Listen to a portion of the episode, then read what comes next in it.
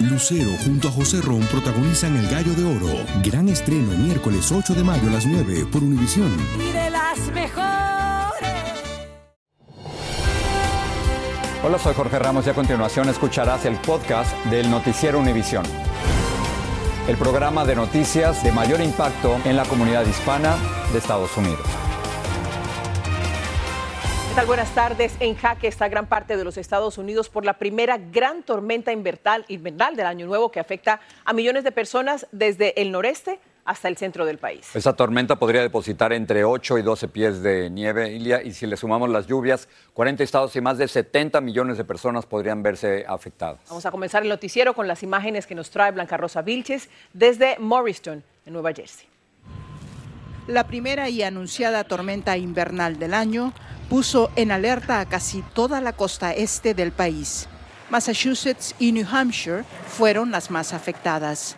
En Nashua, New Hampshire y en Worcester, en Massachusetts, hubo más de un pie de acumulación de nieve. En New Jersey y Pensilvania se produjeron acumulaciones de 8 pulgadas.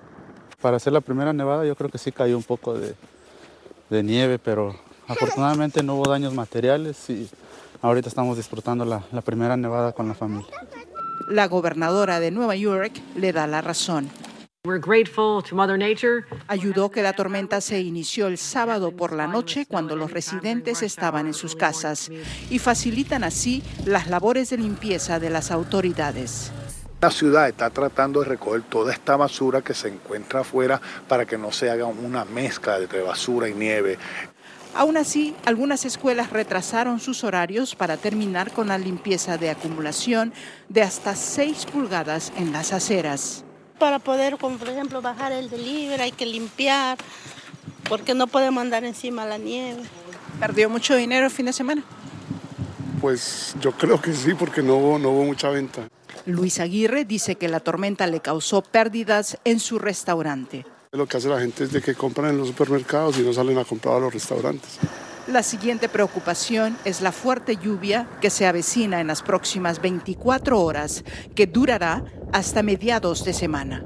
Precisamente la llegada de la lluvia va a producir que toda esta nieve se derrita y como consecuencia probablemente saturaciones e inundaciones en algunas áreas. Por ahora es la principal preocupación de las autoridades para los próximos días. En Morristown, New Jersey, Blanca Rosa Vilches, Univisión. La meteoróloga de Univisión, Jessica Delgado, está con nosotros. ¿Cuánto podría durar esta tormenta, Jessica? Cuéntanos. Y así es, por lo menos hasta el miércoles por la noche se sentirán los estragos de esta poderosa tormenta. A esta hora, de costa a costa, millones de personas están bajo alerta de tiempo invernal, desde Washington hacia California, desde Nuevo México hacia Maine. Ahora, ¿qué podemos esperar? Hoy estaremos esperando principalmente nevadas intensas para el centro del país. También vamos a estar hablando de condiciones ventosas hacia partes del área de los grandes lagos, norte, centro y sur del país. También vamos a estar viendo condiciones invernales que llegarán hacia partes del medio oeste a partir de esta noche. Así que mi gente en el medio oeste a prepararse porque para ustedes llega la tormenta a partir de esta noche. A partir de mañana las fuertes precipitaciones continuarán impactando partes del sur del país con alto riesgo de inundaciones. Cabe mencionar que para el noreste del país vamos a estar esperando fuertes lluvias a partir de mañana por la tarde y por la noche. Y si vemos hacia el sur del país, hoy y mañana hay un alto riesgo de tiempo severo. Esas tormentas pudieran venir acompañadas de vientos destructivos. Este es el lado cálido de este sistema. Vamos a estar viendo tornados probablemente a partir de esta noche. Así que mi gente, desde Texas hacia la Florida vamos a estar viendo amenaza de tiempo severo. Y para mañana el tiempo severo se extiende desde partes de la Florida hacia partes de Virginia. Hasta aquí la información del tiempo, vuelvo con ustedes. La investigación del avión de Alaska Airlines que perdió parte del fuselaje en pleno vuelo continúa. La aeronave estaba a 16 mil pies de altura y viajaba a unas 440 millas por hora. A esa altura, las personas todavía pueden sobrevivir, pero a más de 30 mil pies de altura, la historia hubiera sido totalmente distinta.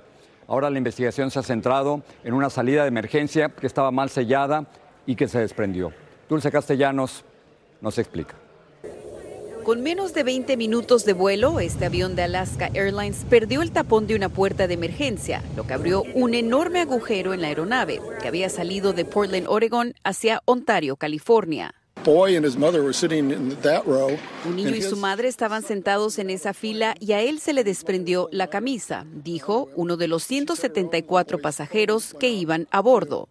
En estas imágenes, sorprendentemente, todos los pasajeros parecen mantener la calma. Pero no hay duda que se vivieron momentos de pánico y terror. La Administración Federal de Aviación ordenó que 171 aviones Boeing 737 MAX 9 permanezcan fuera de servicio hasta culminarse una serie de inspecciones. Debido a esa orden, la aerolínea United informó que durante su inspección encontró pernos sueltos en los tapones de las puertas de varias de sus aeronaves. Durante el fin de semana encontraron el tapón de la puerta en el patio trasero de una casa en Portland, lo que será esencial para determinar cómo se desprendió una puerta que no estaba habilitada para utilizarse. Nadie resultó herido de gravedad y este piloto dice que fue debido a que el avión aún no alcanzaba una mayor altura. Donde eso hubiera sido a 35 mil pies, hubiera sido mucho, mucho peor porque se chupa todo lo que esté alrededor alrededor. Otros artículos de los pasajeros también han surgido. Este hombre no podía creer que el celular que encontró en la carretera había caído de una altura de 16 mil pies sin mayores daños. Estaba bastante limpio, sin rayones, no tenía código, lo abrí, estaba en modo avión y tenía una confirmación de viaje para el vuelo Alaska 1282. El incidente nuevamente pone a Boeing en la mira después de una serie de problemas con la aeronave. En Los Ángeles, Dulce Castellanos, Univisión. Vamos a cambiar de tema para hablar del misterioso estado de salud del secretario de Defensa Lloyd Austin. Ni el funcionario ni sus asistentes le informaron a la Casa Blanca de lo que padecía, a pesar de que estuvo en una unidad de cuidados intensivos. Legisladores republicanos le quieren hacer un juicio político y ahora la Casa Blanca dice que va a investigar a fondo las normas que se omitieron en este caso, como nos dice Claudia Uceda desde Washington. ¿Por qué la hospitalización del secretario de Defensa Lloyd Austin fue secreta? Es la pregunta que ha generado la nueva polémica. Es una cuestión de prudencia, de juicio, de transparencia y francamente de honestidad. Y es que Austin fue admitido en el Hospital Militar Walter Reed la semana pasada por complicaciones de una cirugía. Nadie notificó a su jefe, el presidente, ni tampoco al Consejo de Seguridad Nacional. Esta es la cronología. El 22 de diciembre Austin se sometió a una cirugía selectiva. El 23 de diciembre fue dado de alta. Sin embargo, el 1 de enero experimentó severos dolores y lo admitieron a la unidad de cuidados intensivos y fue recién el 4 de enero, tres días después, que la Casa Blanca fue notificada. La falta de transparencia ocurre en un momento en el que se expande la guerra en el Medio Oriente, lo que causó preocupación. La subsecretaria de Defensa Kathleen Hicks asumió el cargo en plenas vacaciones en Puerto Rico. Reconozco que podría haber hecho un mejor trabajo, me comprometo a hacerlo mejor, sostuvo el jefe del Pentágono de 70 años de edad. Mencionó cuestiones de privacidad. La Casa Blanca indicó que el presidente no planea despedir a Austin. Ambos hablaron el sábado. La aclaración surge luego que el expresidente Donald Trump pidiera su renuncia. Demócratas y republicanos están demandando más información sobre la salud del secretario de Defensa y también por qué se retrasó la notificación. Ni la Casa Blanca ni el Congreso sabía de esto. Es asombrante, dijo ese republicano. No fue una manera correcta de manejarlo, pero ya se disculpó. Debemos de conversar con él, dijo esta demócrata. Desde el viernes en la noche, Austin retomó el cargo y continúa hospitalizado. En Washington, Claudio Seda, Univision. El expresidente Barack Obama expresó su preocupación por la estructura de la campaña del presidente Biden y recomendó actuar agresivamente para contrarrestar a Trump, quien es el favorito para ser el candidato republicano en el 2024. Esto lo publicó el Washington Post, quien dijo que Obama ofreció sus consejos en un almuerzo con Biden en la Casa Blanca. Pedro Rojas está en Washington. En medio de cuestionamientos a la fortaleza de su campaña de reelección, el presidente Biden salió a buscar respaldo del voto afroamericano en Carolina del Sur, estado que en 2020 consolidó su camino en las primarias demócratas para obtener la nominación presidencial de su partido y así llegar a la Casa Blanca. Biden atacó a su potencial rival republicano, el expresidente Donald Trump. They don't have respect for the 81 million people who voted the other way. Hace unos días, Biden tuvo un encuentro privado con el expresidente Obama, quien según el diario Washington Post criticó el manejo de su campaña y recomendó cambiar estrategias. El congresista demócrata de Carolina del Sur, James Clyburn, dijo que también había hablado con Biden para decirle qué le preocupa. Mi problema es que no hemos podido romper la pared del movimiento que apoya a Trump, MAGA, y así poder explicar a la población qué ha hecho el presidente, expresó. Trump, por su parte, también tiene serias debilidades, cuatro juicios penales y uno civil que podrían quitarle mucho tiempo en sus apariciones de campaña. Además, la Corte Suprema de Estados Unidos podría decidir en marzo si puede ser incluido en la boleta electoral o no. Y es que mientras Biden eleva su agenda de viajes por el país, aliados le han sugerido que busque asesores de campaña que estén totalmente desconectados de la Casa Blanca. Mitch Landrieu, quien fue asesor presidencial para la ejecución de la ley de infraestructura, salió hoy del gobierno a la mesa directiva de la campaña. El profesor Ángel Savera dice que la coalición de minorías que apoyó a Biden en 2020 necesita atención. Falta el entusiasmo, ¿no? O sea, yo creo que los mismos grupos siguen apoyando a Biden eh, claro, para los que son más de izquierda sienten que Biden les ha fallado un poco, ¿no? Y digamos que eso es lo que se escucha más. La campaña Biden-Harris admitió a Univision que será una elección difícil y preparan la inversión más grande y temprana de la historia para convencer a votantes. En Washington, Pedro Rojas, Univision. Lucero junto a José Ron protagonizan El Gallo de Oro. Gran estreno miércoles 8 de mayo a las 9 por Univisión. Y de las mejores. Gracias por seguir con nosotros en el podcast del Noticiero Univisión. La jueza que preside en Washington el caso contra Donald Trump por subversión electoral fue víctima de una llamada fraudulenta para intimidarla. Alguien llamó de emergencia a las autoridades para que fueran a la casa de Tania Shutkan, argumentando que allí se estaba cometiendo un crimen. La policía investiga la llamada en la que se dijo falsamente que la jueza había herido de bala a una amiga. Hoy se dieron a conocer otros 17 documentos del caso de Jeffrey Epstein, el pedófilo que murió en la cárcel antes de que lo juzgaran por tráfico sexual. Incluyen fotos aportadas por una de las mujeres y citan a una testigo diciendo que Epstein grabó videos sexuales de hombres famosos, pero no hay hasta ahora ninguna evidencia que compruebe esto último. Al menos 11 personas resultaron lesionadas y una está desaparecida, esto tras una explosión causada por una fuga de gas en un hotel en Fort Worth, Texas. El Departamento de Bomberos de Fort Worth acudió a socorrer a las víctimas de la explosión en el Sandman Signature Hotel, ubicado en una traficada área de la ciudad. El beisbolista Wander Franco de los Tampa Bay Rays salió de una cárcel dominicana luego de dejar un depósito de 34 mil dólares. Se le investiga por supuestas denuncias de que sostuvo relaciones con una niña de 14 años. Un juez decidió que Franco puede salir de República Dominicana, pero deberá reportarse a las autoridades cada mes hasta que concluya la investigación. El secretario de Seguridad Nacional, Alejandro Mayorkas, visitó hoy la ciudad fronteriza de Eagle Pass, en Texas, donde habló sobre la situación migratoria en la frontera con México.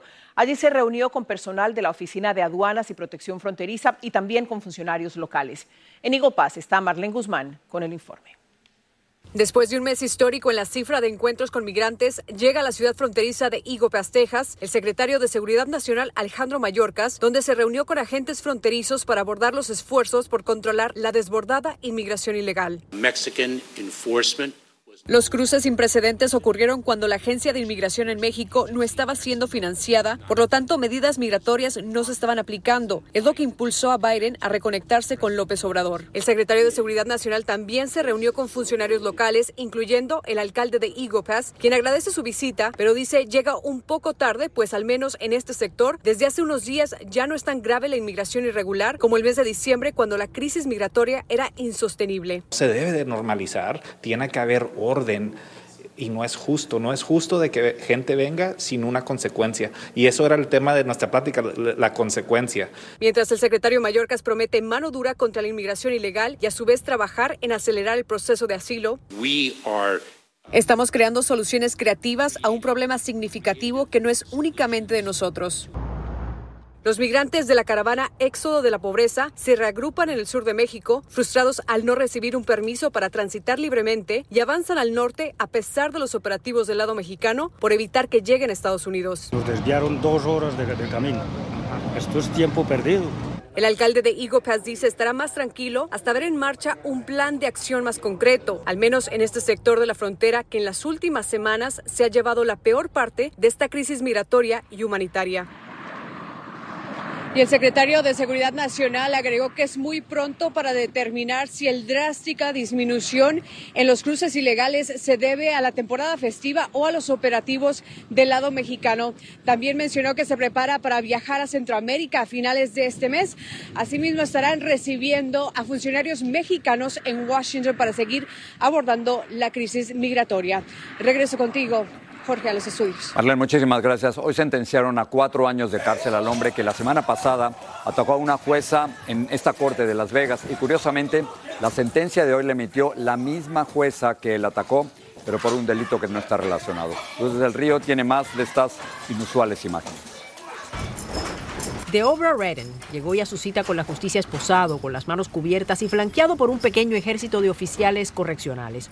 Vino a escuchar la sentencia que había quedado pendiente luego de un incidente difícil de creer ocurrido la semana pasada en esta misma sala y con la misma jueza.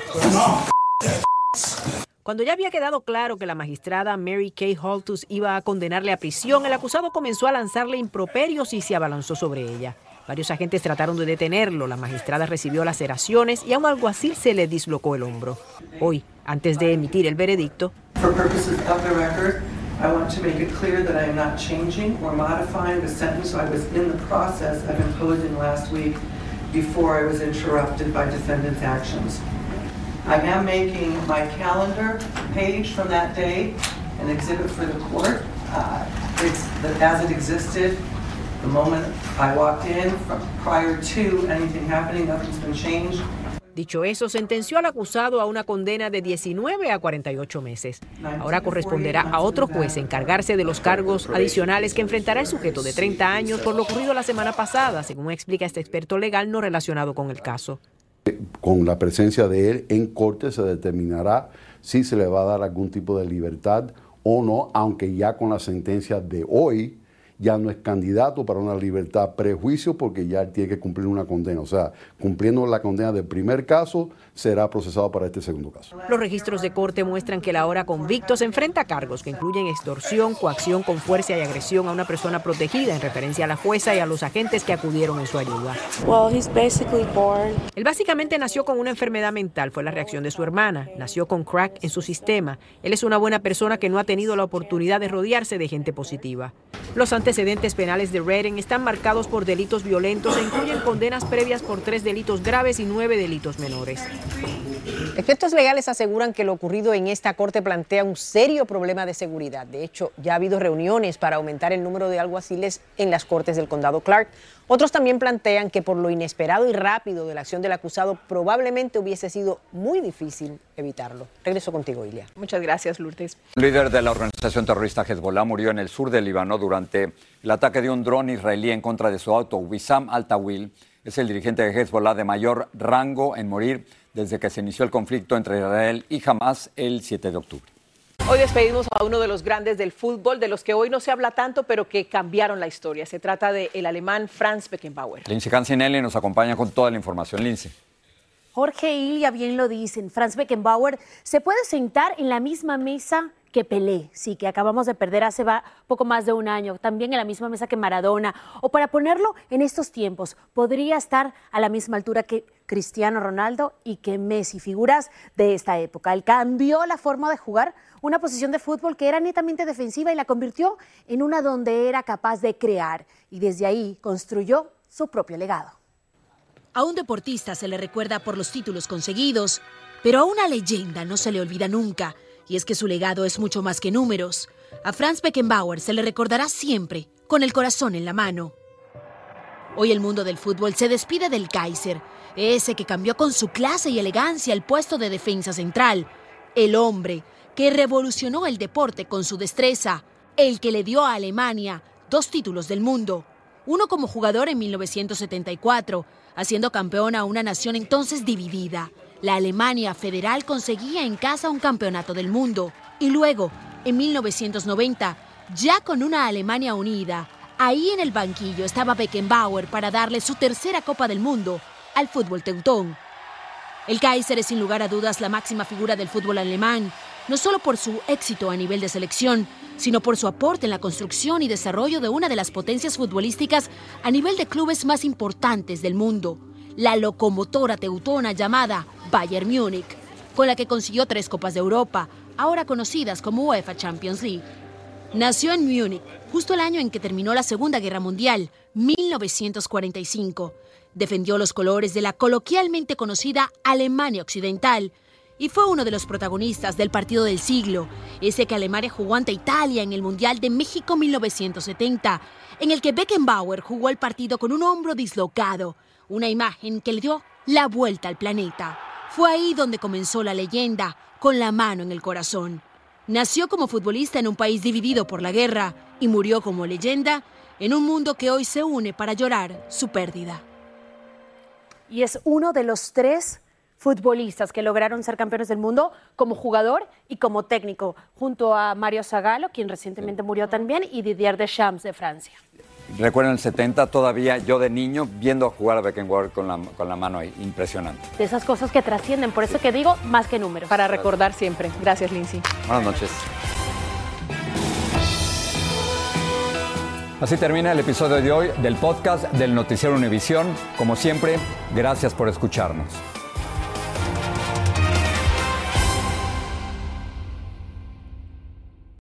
Lucero junto a José Ron protagonizan El Gallo de Oro. Gran estreno miércoles 8 de mayo a las 9 por Univisión. Y las mejores.